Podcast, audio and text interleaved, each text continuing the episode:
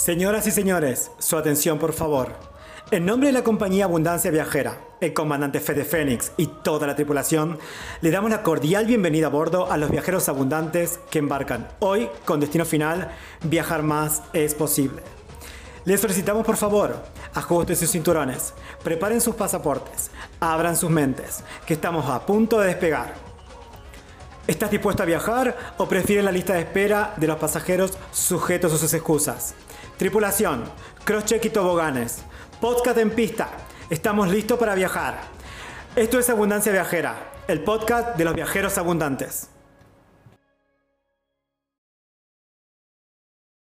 A ver, si te pasa lo primero que me pasaba a mí es que cuando ves en Instagram esta foto de esta gente que viaja y a esos hoteles idílicos y tiene esos desayunos que decís cómo hacen para comerse todo eso y entrar en esos cuerpos tan chiquititos, tan delgaditos, o cómo hacen para viajar con chofer y demás, y lo primero que pensás es viajar de lujo es caro, o sea, eso es solo para ricos y famosos.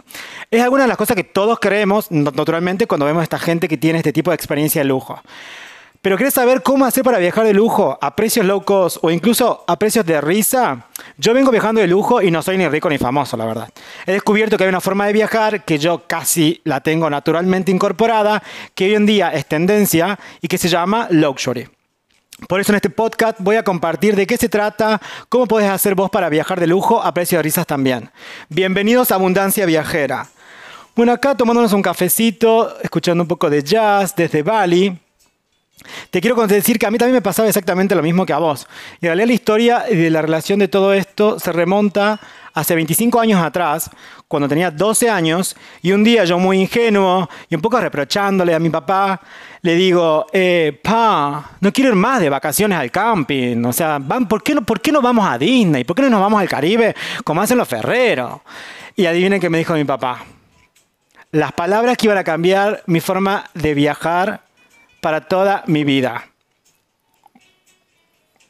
Me tomo un sorbito de café y les cuento que lo que me dijo exactamente a mí con 12 años, mi padre me respondió, hijo, viajar es un lujo que no nos podemos permitir. Y adivinen qué pasó en ese cuerpecito de ese niño de 12 años. ¿Qué nos pasó? ¿Qué me pasó?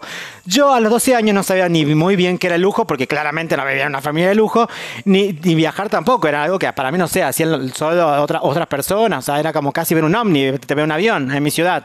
Entonces, naturalmente, yo lo que hice fue tomar esas dos palabras. O sea, yo, yo quería viajar eso era lo que yo sabía que quería. Y cuando mi mamá me decía que era un lujo, yo asumí es viajar de lujo. Y, y, sin querer queriendo, eso fue lo que me hizo intuitivamente que tenga tan incorporado el hecho de viajar de lujo. Porque a mí, si seamos sinceros, a mí nunca me interesa. O sea, yo como que siempre quería viajar.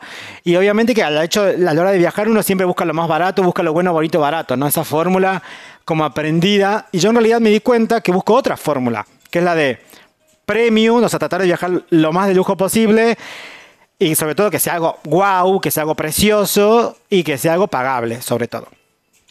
Pero todo esto, ¿qué, o sea, ¿qué es realmente lo que te quiero compartir? Es qué coño es el luxury o el low luxury o luxury, básicamente en castellano y al pim pum pum pan es viajar de lujo a precios bajos, o sea, viajar de lujo a precios low cost. Si no sabes muy bien qué es low cost, es viajar a precios bajos. ¿De qué se trata esto? ¿En qué consiste esta tendencia que ahora lo están usando mucho los millennials que son súper pro, que no quieren esperar ni a ser ricos ni famosos para permitirse ese gusto o darse esa vida de reyes porque tienen obviamente otra, otra, otra concepción de las posibilidades porque nacieron con las cosas más o menos resueltas. Pero no fue lo que me pasó a mí hace 12 años porque la así no había nada resuelto, había que crearlo todo. Pero vamos a pasar a lo interesante. Te voy a contar de qué se trata este luxury Básicamente, puedes llamarlo como quieras. Le puedes decir low luxury o luxury o luxury o lo que te salga. Pero básicamente, ¿qué consiste esto? ¿Qué es lo interesante? Consiste en hacer, obtener cosas que son de lujo a precios un poco más económicos o accesibles o pagables. Básicamente, me gusta la palabra pagables, porque eso se adapta al bolsillo de cada uno. Es como decir, bueno, voy a dar ese lujo que yo me lo puedo permitir. Que normalmente lo que pasa es que como tenemos muchas creencias de que todo eso super lujo o, darse esos privilegios. Tengo un chofer, eh, voy a un hotel cinco estrellas, eh, en un restaurante eh, privado, con un chef privado, o lo que sea, o hago un tour para mí solo. Son cosas que o sea, normalmente cada ser humano, depende de, de, qué realidad vengas, asumimos que son cosas que te van a costar mucho dinero. Y la realidad es que no. La realidad es que hoy en día es súper fácil incluso acceder a formas de viajar a ir a hoteles carísimos que no son tan caros. Y básicamente un ejemplo muy claro que te puedo dar, o sea, cuando yo me refiero a lujo, a viajar de lujo, no me estoy refiriendo al brilli brilli, no me estoy refiriendo a ir a un lugar que, que, el, que, el, oro te cachetee, ¿me entendés?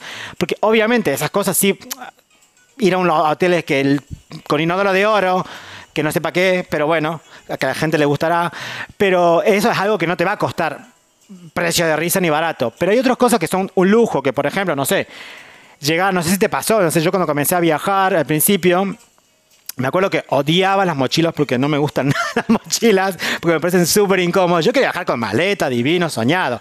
Claro, y después la realidad, esa era la expectativa. Pero la realidad es que vos llegás, la mochila, cansado, todo, el metro, tú, la conexión, transpirado, llueve, dónde, perdido, GPS. No. O sea, para mí es un lujo llegar a una ciudad y que te espere alguien y que te dediques a disfrutar por la ventana y, ver cómo te recibe la ciudad ese día. Si llueve, la lluvia te parece, ¡ay, qué romántico! Pero si vos estás abajo de la lluvia, tomándote el metro y demás, no te parece para nada romántico. Pero bueno, al margen de eso, por ejemplo, una de las cosas puntuales que tiene que ver con el luxury es ir a destinos en donde hacer esas cosas que en tu ciudad o en donde vos vivís, naturalmente, son caras. Un ejemplo muy simple, por ejemplo, que que a mí me gusta hacer, vos tendrás seguramente otras cosas que te gustan hacer, pero por ejemplo los masajes. Hacerte un masaje dependiendo de donde vivas, una ciudad cara o barata, depende de lo que sea, te puede costar entre, como muy barato, 30, 40, vamos a hablar en dólares, 30, 40 dólares a 100 dólares o más.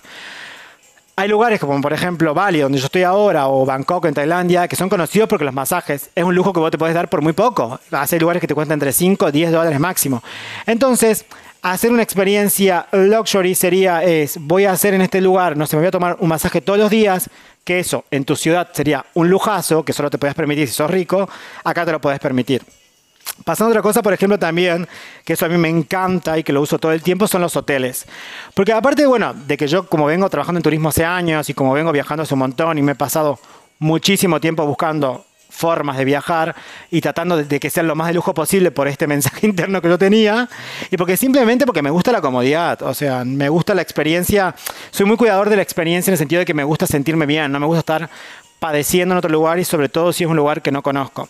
Pero sacando un poco mi forma de viajar y llevándote un poco a esta tendencia que la puedes utilizar vos también, es cuando seleccionas hoteles. Hay muchísimos hoteles, que yo no sé si sabías, pero hay muchísimos hoteles cinco estrellas que a veces son nuevos en las ciudades y que como tienen 400 habitaciones y en realidad lo que a ellos les, interesa es generar comentarios, generar marca, que se conozcan y demás, que a veces tiran las habitaciones a precios súper bajos, o sea, que no lo puedes creer.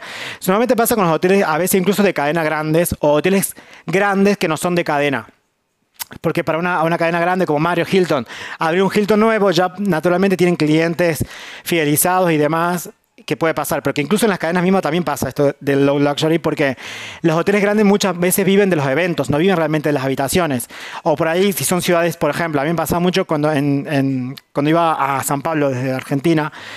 Claro que San Pablo es un destino corporativo, no es un destino de vacaciones. O sea, si vos te vas a vacaciones te quería ir a la playa. Pero ¿qué pasaba? Los fines de semana, los hoteles 5 estrellas, que en la semana te cobraban 200, 300 dólares, eh, ¿cómo se llama? Ahí, en, ese, en, los fines de semana, como hay gente corporativa, te los tiran de precio y los podías pagar entre 50 y 70 dólares.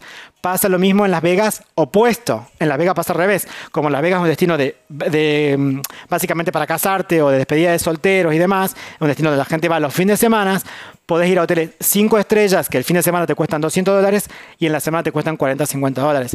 Entonces, ahí, por ejemplo, ahí te acabo de dar una técnica y un truco que se puede utilizar súper fácil a la hora de seleccionar hoteles que tengan que ver con el lugar y el destino. En algunos los lugares corporativos, que son por general las grandes capitales, los fines de semana los hoteles de lujo son mucho más baratos. Pasa mucho en Frankfurt. Pasa, claro, hay tantos hoteles que en la semana se llenan de corporativos y los fines de semana los desocupan, entonces ellos prefieren aprovechar y darlos en oferta. Y bueno, paso opuesto en Las Vegas, por ejemplo, que es un destino mucho de fin de semana, en la semana son más baratos. Entonces, esta es una forma de hacer luxury muy simple y sin tener que ser súper experto ni tener que esperar a una súper oferta. Esa es una de las formas. También hoy en día hay otras formas que todo el mundo conoce y que básicamente si te suscribís a alguna de estas páginas que te envían promociones y demás, eh, te puede, recibe automáticamente Hotel 5 estrellas en Maldiva, de, podés, bueno, obviamente que después tenés que ver que, te coincide o no, pero a ver, la invitación de Low Luxury es que vos te permitas algo de lujo y no pienses que es solo para ricos famosos, también está el factor de la oportunidad, como el que te acabo de comentar. Otra cosa y beneficio grandísimo que yo le veo a este viajar de lujo, que ya sabemos que no es el brilli brilli, es el hecho de la privacidad.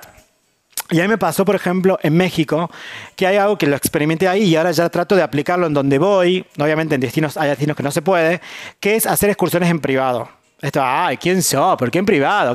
Bueno, a mí me pasó en México que éramos un grupo de amigos, cuatro, cinco, seis, y me acuerdo que, claro, lo que, yo no sé si vos sabías, yo, estábamos quedándonos en Playa del Carmen, no sé si conoces o no, pero Playa del Carmen, de las ruinas de, Machu Picchu, sí, de Machu Picchu, escúchame, fui a Perú.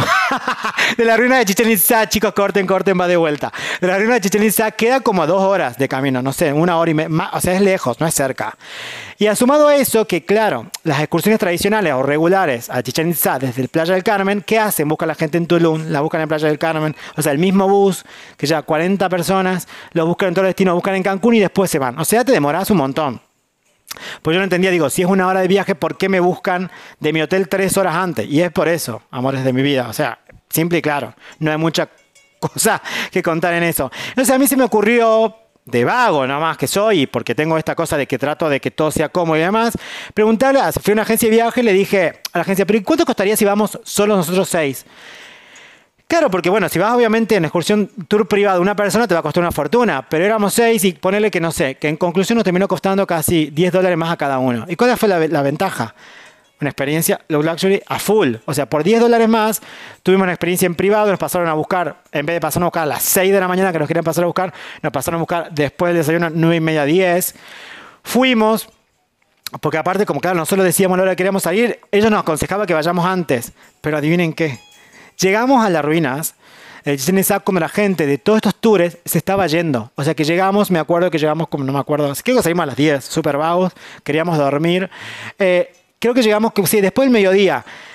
Claro, obviamente hacía mucho calor, pero no había nadie, así que recorrimos las ruinas prácticamente solos, porque la gente que había ido ya estaba comiendo en los restaurantes. Después fuimos a comer en un restaurante, que la gente cuando llegamos a este restaurante también ya se estaba yendo a otro punto, así que comimos en el restaurante casi solos.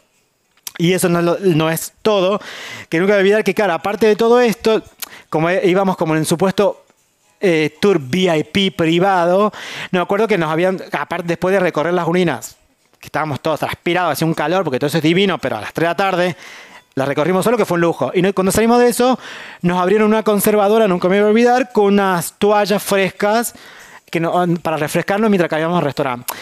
Para resumirte y no contarte mucho más la historia, a esto yo lo vengo aplicando y lugares acá como Bali, en Bangkok y demás. En Bangkok la gente se obsesiona con ir a las islas del sur de Tailandia, que sí, te tomas un vuelo, está bastante resuelto todo eso, después te tomas el ferry, el traslado, no sé qué, bla, bla, bla. Cuando vos en Bangkok te puedes tomarte un taxi, un taxi, chicos, que te busca en tu hotel y por 40, 50 dólares te lleva al a una isla que te, espera un bote que te cruza en 15, 10 minutos y te da una experiencia de lujo. A eso es lo que voy, digamos. Obviamente que hay muchísimos trucos y en este podcast no te los puedo contar a todos, pero básicamente eso tiene que ver con el concepto en general de cómo se puede viajar, que lo que yo lo vengo haciendo todos los días, que lo utilizo básicamente a diario para seleccionar cada cosa y siempre voy preguntando, o sea, no necesariamente tiene que ser una oferta, no necesariamente tiene que haber un cartel que diga, si venís acá, podés viajar por este precio de lujo. No, tenés que buscarlo un poco. Entonces, mi invitación es que sin mucho esfuerzo, si ser que vos seas experto en viaje, vos también podés disfrutar de esta forma de viajar. Porque te mereces lo mejor, te, te mereces que te traten como el puto amo. Hay que permitirse esto de cuando uno viaja de aunque sea por un día o por una tarde, sentirte un rey, una reina, con todos los detalles cuidados, mimado, sin tener que estar, y sobre todo ahora, sin tener que tomarte, estar amontonado entre un montón de gente. O sea, a eso me refiero con lujo. No el bridge bridge, sino el hecho de, de poder permitirte ese espacio para vos privado, como hacer un tour en privado que te puede costar 5 o 10 dólares más. Entonces, no esperes más, no necesitas nada, no necesitas ni tiempo. Hoy mismo puedes comenzar a pensar o buscar ofertas de hoteles 5 estrellas y demás para poder. Porque esto funciona. O sea, yo lo vengo haciendo, lo vengo disfrutando a diario los beneficios del luxury. Y no hay que esperar más. Hoy, es el, hoy, el momento es hoy, más que nunca ahora cuando viajemos. La idea es estar lo más solos posible, estar lo, con lo, más cuidado posible. Así que creo que es una excelente oportunidad para que decidas comenzar a viajar con el sistema este que a mí me sirve y que la practico a diario que se llama Low Luxury. Espero que te haya servido a brillar, que es lo que mejor nos sale.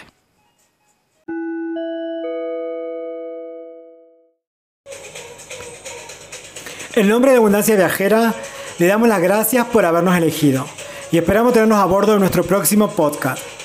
Por favor, no olviden sus anhelos personales. Compartir, comentar y sobre todo, crear abundancia en sus vidas.